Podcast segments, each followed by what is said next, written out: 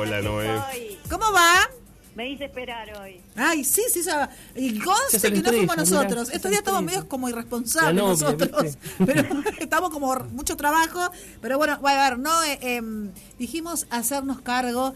Es algo que nos cuesta muchísimos, que a veces tiramos la pelota afuera, en todo sentido, laboral, familia, amor, la vida, la vida misma. Contanos un poquito de qué se trata esto y el camino para hacernos cargos. Bueno, cuando hablamos de hacernos cargo, nos referimos a asumir en primera persona las cosas que nos pasan. Es decir, yo me pasa esto. No estar mirando al otro como si el otro fuese un factor de, de decisión o de interferencia sobre lo que a mí me pasa. En el plano personal, que puede ser la familia, puede ser una pareja, puede ser con los hijos, es donde más uno por ahí encuentra como aspectos para, para hablar de esto, porque es donde lo emocional tiene más incumbencia, ¿sí? Pero pasa también en el plano laboral, en el plano social, en, en otros planos más amplios de lo que es lo personal. Pero empecemos por lo personal. Cuando uno no se hace cargo es porque uno no tiene registro de lo que le está pasando a uno mismo con una determinada situación. Entonces ve la responsabilidad o el problema o el conflicto o la causa afuera. ¿Por qué pasa esto? Es muy fácilmente explicable. Porque es más fácil ver afuera que ver adentro. Cuando uno se hace cargo, mira adentro qué es lo que a uno le está sucediendo con Sí. una situación y entonces puede decir, mira, a mí me pasa esto, yo me siento involucrado en esta situación de esta manera. Pero como no es tan fácil mirar para adentro como mirar para afuera, es como dice el dicho popular, es más fácil ver la, la paja en el ojo ajeno que la viga en el ojo propio, porque el propio ojo es más difícil de ver que el ojo ajeno. Entonces yo digo que el primer paso que uno tiene que dar cuando tiene un problema, sobre todo ahí cuando surge el conflicto, es decir, bueno, puede ser que el otro esté haciendo esto y aquello, pero yo, ¿qué estoy haciendo yo? ¿Cómo resuena en mí esto que yo le adjudico al otro? Y la gran mayoría de las veces, eso mismo que uno ve afuera es muy similar a lo que uno está haciendo y no se da cuenta. Estás reflejando en el exterior una problemática y cuando vos decís, che, pero vos eh, haces esto o aquello, muy probablemente eso que uno le está adjudicando al otro tiene que ver también con lo que uno está haciendo y que uno es en sí el que está provocando de alguna manera, inconsciente por supuesto, inconsciente quiere decir que no está controlado, que no es algo que uno hace a propósito, Claro. es algo que uno le pasa sin darse cuenta. ¿Sí? Esto se repite de manera ampliada, como si fuese que estuviéramos haciendo un zoom, pero para afuera, ¿viste? Alejándonos de Sí. la situación, eh, de manera personal, ya te digo, la, fa- la familia, eh, la pareja, los hijos. Sí, las relaciones Sí, que uno tiene en la, en la vida diaria, en, la- en en lo que es hace una vida. Pero digo yo, no, y como vos decís, y cómo mm, siempre esto de, a veces uno conoce a mucha gente y te puede pasar en el- cualquier entorno, que siempre la culpa la tiene el otro. No, porque vos, no, porque vos. Y no ves, como vos decías, no ves para adentro, para ver, ¿por qué le echas la culpa siempre al otro? Si vos también podés tener culpa o... ¿Viste esto del querer tener la razón? ¿Qué pasa con grupos de amigos? Digo, ¿no? Eh, ¿Qué nos pasa ante eso? Que, que estamos, eh, eh, esa persona por ahí no se da cuenta, hay que ayudarla, está mal. ¿Cómo se lo hacemos saber sin pelear? Creo que por cuando uno está adentro Claro, le cuesta ver, ¿no? Claro. Yo, sí, yo no sé si, si se trata de como querer ayudar, ¿no? Porque en eso de querer ayudar es como Sí. que uno entre- entra en lo mismo, en una especie de señalamiento. No, pero vos tenés que pensar que vos también. Entonces, eh, caes sobre lo mismo. Yo digo que en esas circunstancias, con esa persona, hay que decir, bueno, evidentemente no se está pudiendo dar cuenta, no está encontrando las palabras para poder decir lo que yo pienso, que por ahí estaría bueno que diga.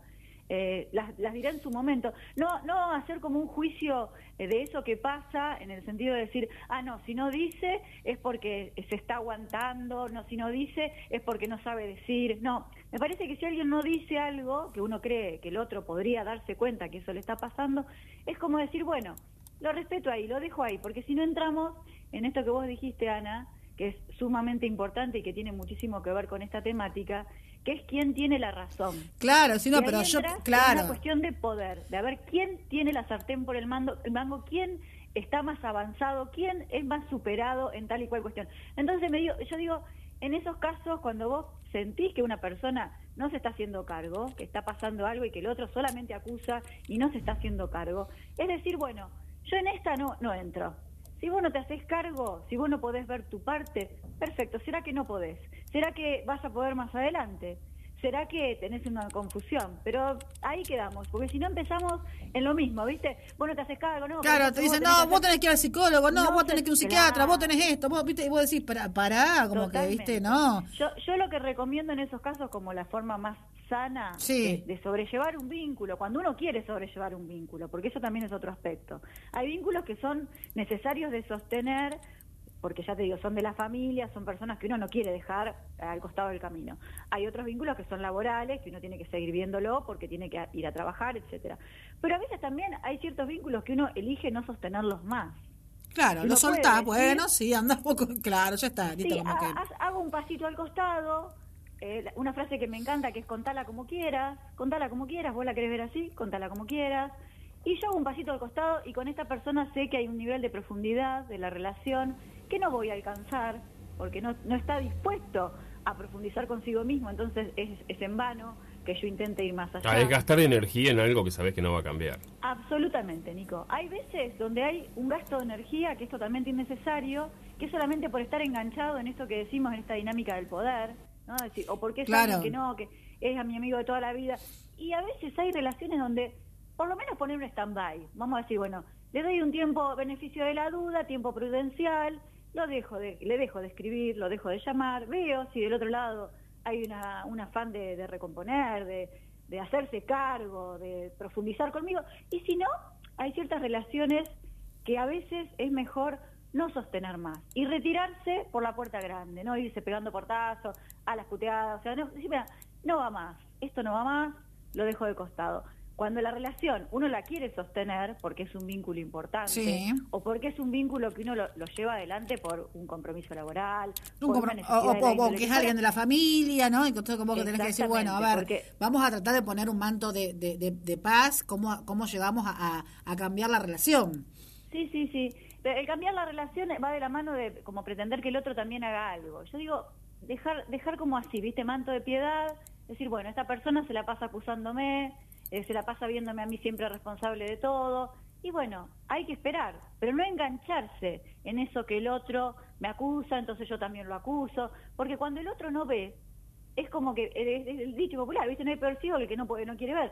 Si no quiere ver, si no se quiere mirar para adentro, si no quiere buscar los motivos que lo llevan a él a sostener un determinado conflicto, hacerse cargo del conflicto, hacerse responsable de lo que está pasando que nunca un conflicto es de una sola parte, si hay un problema, siempre hay dos implicados, dos o más, pero mínimamente dos, y no lo quiere ver su parte y solamente se dedica a acusar, entonces ahí no hay terreno fértil para profundizar en una relación. Si vos tenés que sostener el vínculo de igual forma, porque es tu papá, tu mamá, tu esposo y querés seguir estando ahí, entonces decir, bueno, ¿será que no se da cuenta? ¿Será que no lo puede hacer?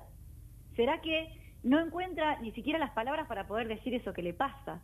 Y esperar lo que uno pueda esperar a ver cómo, cómo evoluciona la situación. Porque si no, no, es una escalada simétrica de poder donde cada vez el conflicto es mayor y no se resuelve nada. Es como dice Nico, es un gasto de energía que no conduce absolutamente a ningún lugar, a ningún lugar sano, ¿no? Si no caes en esto de empezar a manipular, entonces como él me dijo esto y a mí me dolió, yo también le voy a decir algo que también le duela, pensando que así el otro se Claro, no, no llegar a esta lucha de poder, como decías vos al comienzo, no, y me parece que no, no, no llegar a esta lucha de poder, y también creo de ambas partes, si ambas partes de la relación que sea quieren sostener y seguir, como vos decís, por una cuestión no laboral o una cuestión familiar o, de amistad, eh, que es importante para uno, digo, bueno, también... Eh, parar un poco, dejar que fluya y ceder, me parece.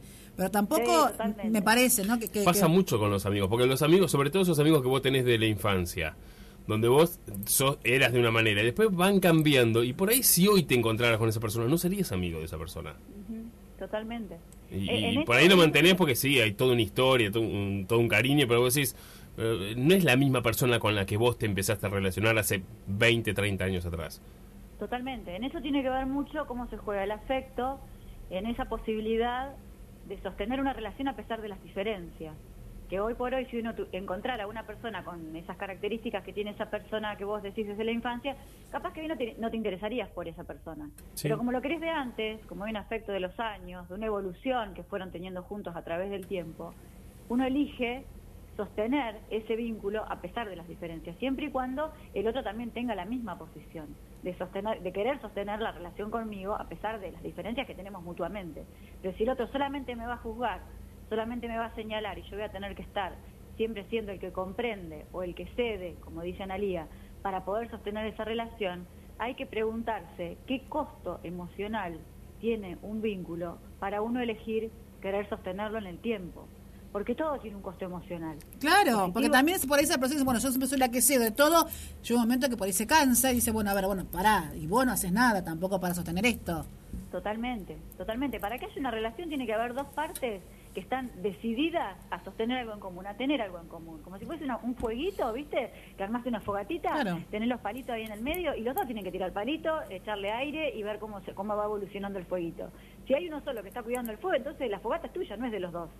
¿Me entendés a lo que voy? El amor es eso, es algo que hay que cuidar y sostener.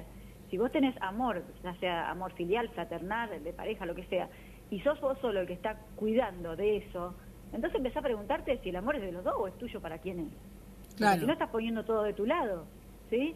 Estás dejando que el otro permeabilice tu estructura, digamos, te penetre emocionalmente de diferentes maneras, con distintos tipos de ataques, vos te estás dejando atacar ¿En base a qué? ¿Para qué? ¿Para sostener ese fueguito que no se apague?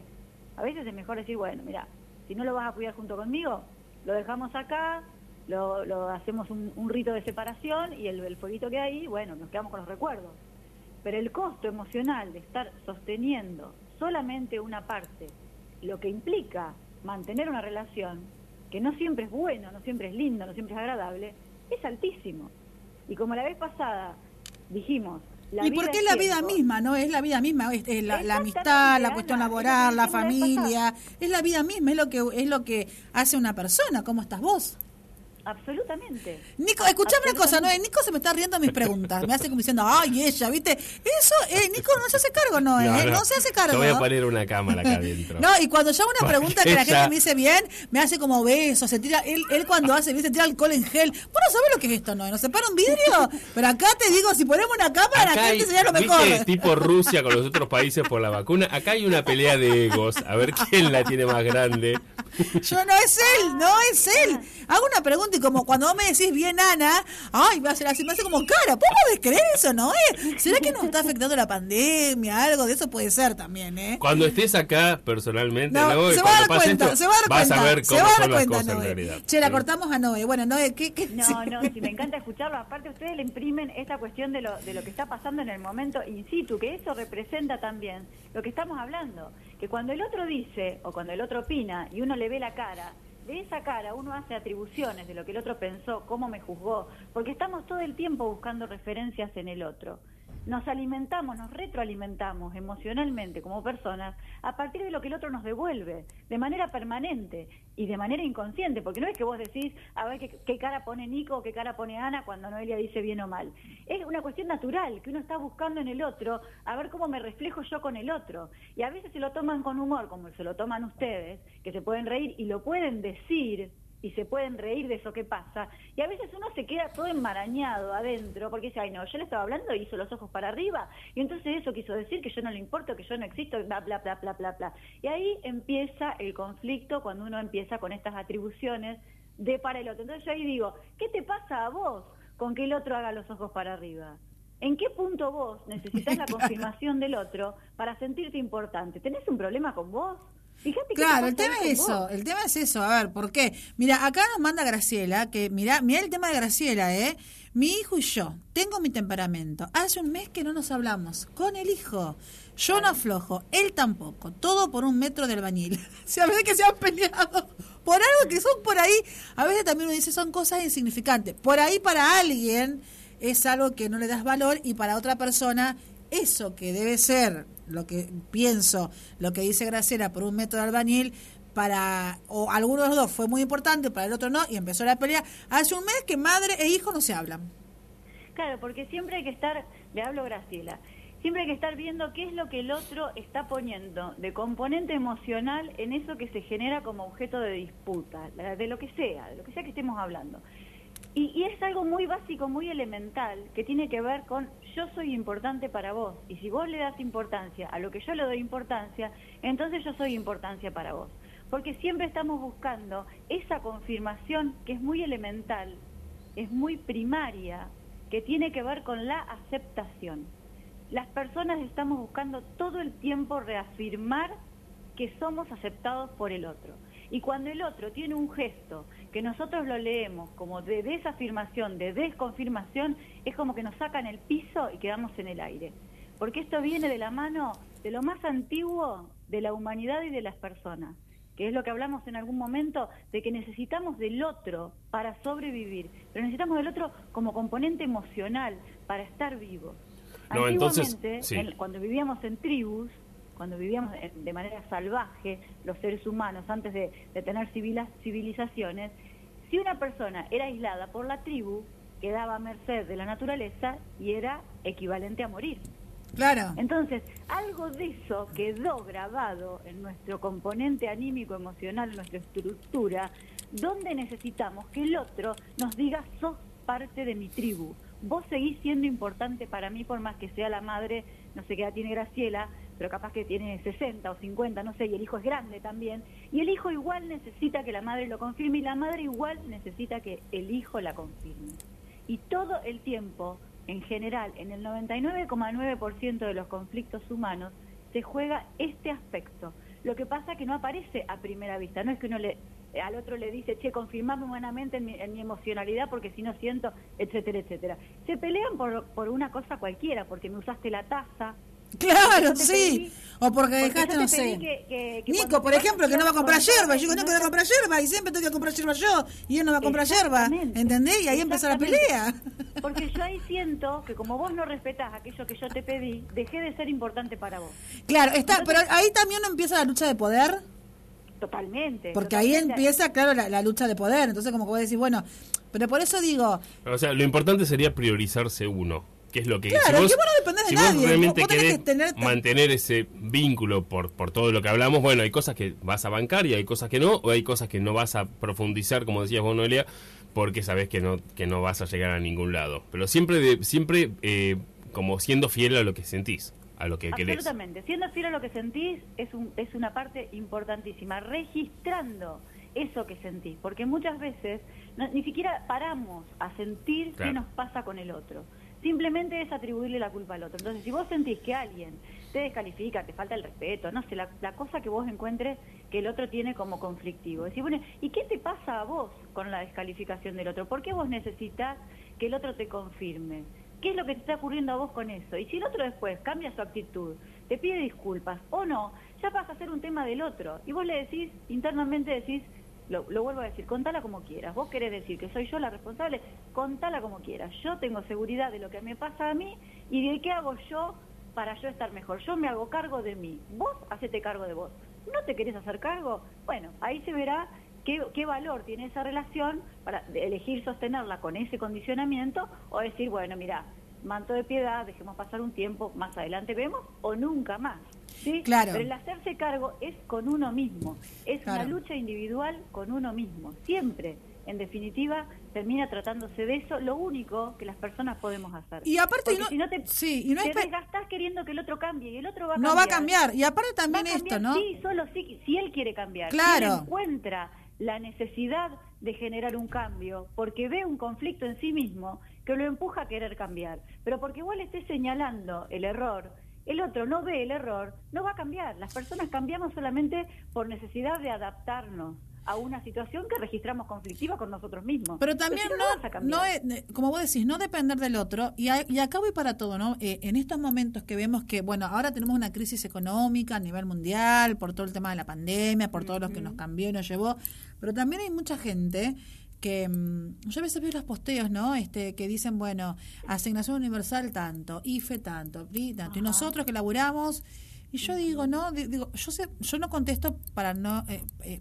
porque no me gustan las discusiones ni nada, y digo, si contesto algo de esto, se viene, pero voy a esto. No hagas cara, Nico. Me está haciendo cara, no, Nico. Te juro que el miércoles que viene lo filmo, Nico. No, pero digo, ¿por qué depender, como vos hacemos del otro, hasta la parte, por qué el Estado me tiene que dar todo? Yo digo, para esa gente que hoy cobra una asignación por hijo, que cobra un IFE, no debe ser lindo que el Estado te esté dando para que vos puedas sobrevivir. Me parece que está la dignidad, que está la cuestión de, de la cuestión laboral, las emociones, digo yo. Esa gente que habla del otro lado, eh, ¿a vos te gustaría, eh, no sé, que el Estado te lleva todo y estés en tu casa sin hacer nada? No creo, porque también están las emociones. ¿No? Totalmente. Digo yo, no me gusta, me, me parece que más allá de que nos quejemos, tenemos que trabajar. No, y que no esto, siempre es verdad. Y aparte, no Sí, siempre es ¿viste? verdad. Porque y te ponen como que cobre el IFE, cobre la huecha digo, y te dicen y cobra cerca de 100 mil pesos. Voy, no es claro, verdad voy a esto, voy a esto y voy a la otra gente que sí dice, ¿por qué el Estado a mí no me da? ¿Por qué no me paga el Estado? ¿Y por qué te lo tiene que pagar? Si también hay otra gente que lo hizo laburando, que se rompió él laburando, o que estudió, o que, o que hizo lo que hizo laburando, como sea. ¿No te parece? Totalmente. Hay, digamos, la persona que dice eh, que, sin necesitarlo espera que el Estado le solucione la vida, digamos, sin estar en esta condición real de necesidad, eh, es como que está poniendo, como se dice, al padre, al papá en el Estado, es decir, me tienen que ayudar, me tienen que dar. Y eso tiene que ver con lo que estamos hablando en el sentido de hacerse cargo cada uno de qué hizo para uno estar en una determinada situación. Pero también es cierto que no todos partimos de las mismas bases. Y eso es algo que socialmente lo sabemos.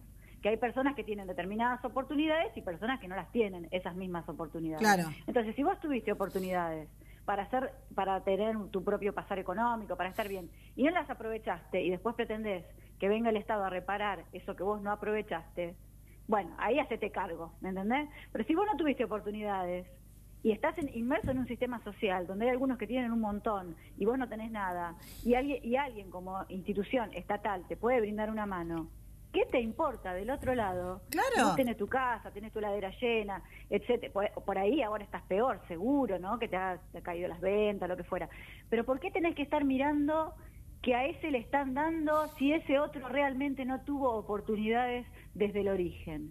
Y ahí vamos a ir a un tema, que ya lo hemos tocado en alguna oportunidad, que es el tema de la estigmatización. Mm. Lo más estigmatizado de esta sociedad de consumo y capitalista, y esto lo sostengo con quien sea, es la pobreza. Sí, Entonces el pobre es lo peor de la sociedad.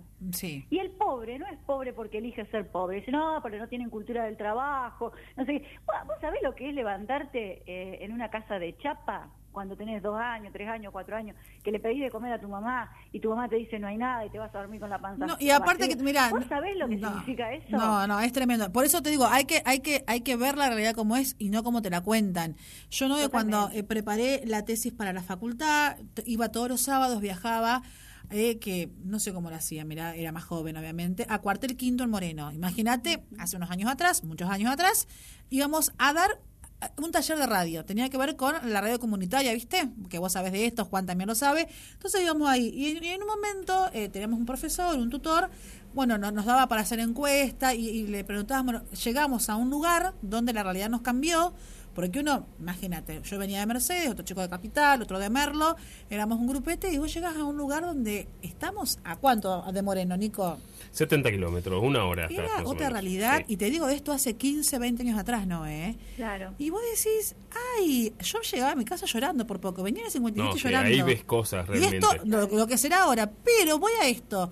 Le preguntamos, obviamente nos encontramos con que íbamos a crear una radio y de repente tuvimos que alfabetizar, enseñarles a, escribir a los chicos a leer que no sabían. Y eh, había un rol tan importante de, de, de los clubes de barrio, de la escuela, más o menos, pero sí, por ejemplo, un rol importante de la iglesia, de los evangelistas también, ¿no? que ellos estaban mucho con ellos. Y en un momento teníamos unos juegos que hacíamos grupales y le preguntábamos qué querían ser cuando sean grandes. Em, ninguno de ellos, ninguno de ellos dijo, yo decía, ¿para qué estamos acá? También yo decía, ay Dios, ¿viste cuando vos llegás como frustrada? Ninguno nos dijo, yo quiero estudiar algo todos decían, yo voy a ser albañil, yo voy a hacer esto, yo voy a ser como mi mamá. Nadie dijo, y si no policías. Esa imagen del policía, ¿viste? Pero nadie dijo, yo voy a, ser abogado, yo voy a ser médico. Ninguno decía eso. Yo voy a ser maestra, por ejemplo, nadie. Nadie, no tenían perspectiva, Noé. Y esto Claro, era hace porque- muchos años atrás. La- la posibilidad de tener una perspectiva, que es la posibilidad de soñar. Claro, no ¿sí? tenían sueños. Eso va de la mano de que uno ve que tiene un futuro, que adelante uno tiene una posibilidad de sobrevida. Primero Esos chicos nada. no tenían posibilidad, estamos hace lo que debe ser ahora, que debe ser por ahí, no sé, no sé cómo será ahora. El otro día me contactó una chica ya grande, que aparte yo decía, esta nena era, eh, nunca me olvidé el nombre Wanda, era Wanda se llamaba. ¿Era esas chicas una muñequita? Claro, la, la señora que tenía la, la biblioteca me dijo, Wanda, me dijo unos años, ya tuvo, quedó embarazada a los tres, era todo un tema que vos decís, eh, no está la posibilidad, como vos decís, no están los sueños. ¿no? no, y digo, no lo ven tampoco, y en su tampoco lo familia. ven en su familia, entonces, digo yo... no- es y- como que no te animás a soñar. y el otro día me acordaba, porque escuchaba Cuartel Quinto, viste que uno se empieza a acordar todo el camino recorrido, digo yo, eh, ¿qué será de esos chicos? ¿Dónde estarán ahora? Eran chicos, Y- y- tenían... Y cuán, y cuán importantes son las instituciones, ya sea la iglesia, Claro. ya sea el club, el Estado como institución, brindando asistencia ahí donde hay necesidad. Entonces yo digo, ¿por qué estar mirando que le están dando a uno? Si te- realmente tiene, no, pero lo usan mal, lo usan para salir, no, pero No. vos, vos ponete en el lugar del otro, vos fíjate Claro. Que vos me estás contando que ibas a hacer un taller de radio, una radio comunitaria, en una pensando que te ibas a encontrar con una situación que nada que ver, No, uno no tiene ni nos idea. cambió todo a nosotros, o sea, nos cambió Claro. y aparte nosotros, nos, eh, mirá, hasta eh, a- hasta lloviendo íbamos porque nos esperaban y porque vos llevabas una pulsera y te la decían, ay, que era todo y, y el profesor dijo, como chicos, vayan, de la- a ver, vamos a cambiar un poco la perspectiva porque nos encontramos con una realidad cuando vos salís del aula que es otra cosa. Eh, los- me acuerdo que los camiones, te digo esto hace 20 años atrás, 15, los camiones eh, entraban escoltados, camiones de la Serenísima, de Coca-Cola, también en un barrio peligroso, pero también tenías a todos estos chicos, como vos decís, sin sueños, y vos decís, pucha, a veces vos lees, esta gente debe cobrar el IFE, la UH, pero fíjate también, como vos decís, no tienen la posibilidad. A esto voy, ¿no? Ujú. Exactamente. Y, y- y el tema de hacerse cargo, el Estado también tiene que hacerse cargo. Sí. Cuando hablamos de hacernos cargo, ¿para qué está una institución mayor como es el Estado Nacional? Si no es para hacerse cargo de, de estas problemáticas en un contexto de pandemia. ¿Para qué estaría el Estado si no? Mm. No, ¿No? sí, es, es- es tremenda. Me- me- y me- este Estado sí. que tenemos hoy se hace cargo y no todas las decisiones políticas de todos los gobiernos se han hecho cargo. Entonces digo, ¿para qué votamos a alguien que nos represente? ¿Para que se haga cargo o para que no se haga cargo? Para que se haga cargo. Para que se haga cargo, claro que sí. Absolutamente, entonces están haciendo cargo. ¿Y no los votamos para que se hagan cargo? Tenés razón, tenés razón. Yo no sé cómo estar ahora, pero viste, me, me hizo acordar porque eh, fue, fue este, digamos, este, me, hizo, porque estos días estoy viendo, viste, mucho de Moreno, de los casos, de todo que hay, viste, cuando vos decís, ¿qué será, no? Este, y yo decía, y me acuerdo que fue un tema de discusión para, para nuestro trabajo, porque cuando vos te cambia todo un trabajo, un rumbo, ¿no? En la parte de pedagógica, educativa, universitaria, nos quedamos como, viste, fuimos a hacer una cosa y terminamos haciendo otra. Está bien, ahí tenés otro otro esquema, otro enfoque, pero también la realidad. Yo venía para Mercedes como Mercedes, una isla, imagínate, hace unos años Claro. atrás. Era todo lindo, viste, acá no te pasa no pasa nada, y allá era todo diferente. Y como vos decís, también está eso de que el Estado debe hacerse cargo y que y, y también, no sé, la sociedad también, no ser tan crueles. Yo cuando a veces veo, ay, cobra el IFE, cobra esto, total, como decía Nico, 100 mil pesos. ¿Será? Y, a ver, Eh, eh, En, en eso también tiene que ver algo como decir, yo me, me quiero despegar de esto que considero lo peor de la sociedad, Claro. señalándolo maliciosamente. Entonces, como, viste, lo que tiene que ver con el estigma, que es lo que hablábamos en alguna vez. Entonces, yo me despego de esto, lo señalo, lo critico para que vean que yo no tengo nada que ver con esto. Yo no acepto esto. Ahora, por lo bajo, están viendo cómo se consigue para cobrar el IFE, están viendo en la página de ANSES a ver Sí. si lo pueden cobrar también, ¿me entendés? Pero eso públicamente lo rechazan, entonces yo nada que ver con esto que es una porquería, yo nada que ver. ¿viste? Pero, pero si se lo dan, ¿eh? Y si no, Claro. también lo están pidiendo, pero bueno. escúchame, Esto no, yo me tengo que ir para la tele, te quedás con Nico, pero te quiero leer un mensaje que llegó a la, al, al, al, al- a la RPM, a, a nuestra aplicación, eh, es de Elenita. Elenita, gracias, gracias, Ana, un placer escuchar el espacio junto a Noé, una genia tan clara, precisa y cierto todo lo que expone, que hoy preguntaba que estaba, te estaba esperando a las 10 de la mañana y yo le contesté, así que te mando gracias, Ana, un placer escuchar el espacio junto a Noé, una genia tan clara, precisa y cierto todo lo que expone. Noé, te dejo con Nico, van cerrando, yo me voy a la tele, dale. Dale. Beso. Seguimos acá en la pública, estamos hablando con Noelia Cunier sobre hacerse cargo, ¿no? ¿Qué más, Noé? ¿Con qué cerramos Nico, Le entonces? mandar un beso a Elenita, que mandó el mensaje Le mandamos un beso a la- Lenita, por supuesto. a la aplicación. Y te propongo para la semana que viene, ¿qué Sí. te parece hablar de la lucha de poder en las relaciones? ¿Cómo se juega? ¿Qué pasa? ¿Por qué ocurre? ¿Cómo afrontarla? Etcétera, etcétera. En las relaciones de poder en los vínculos humanos. ¿Qué te parece? Me gusta. Grande. Nos vemos. Así pasaba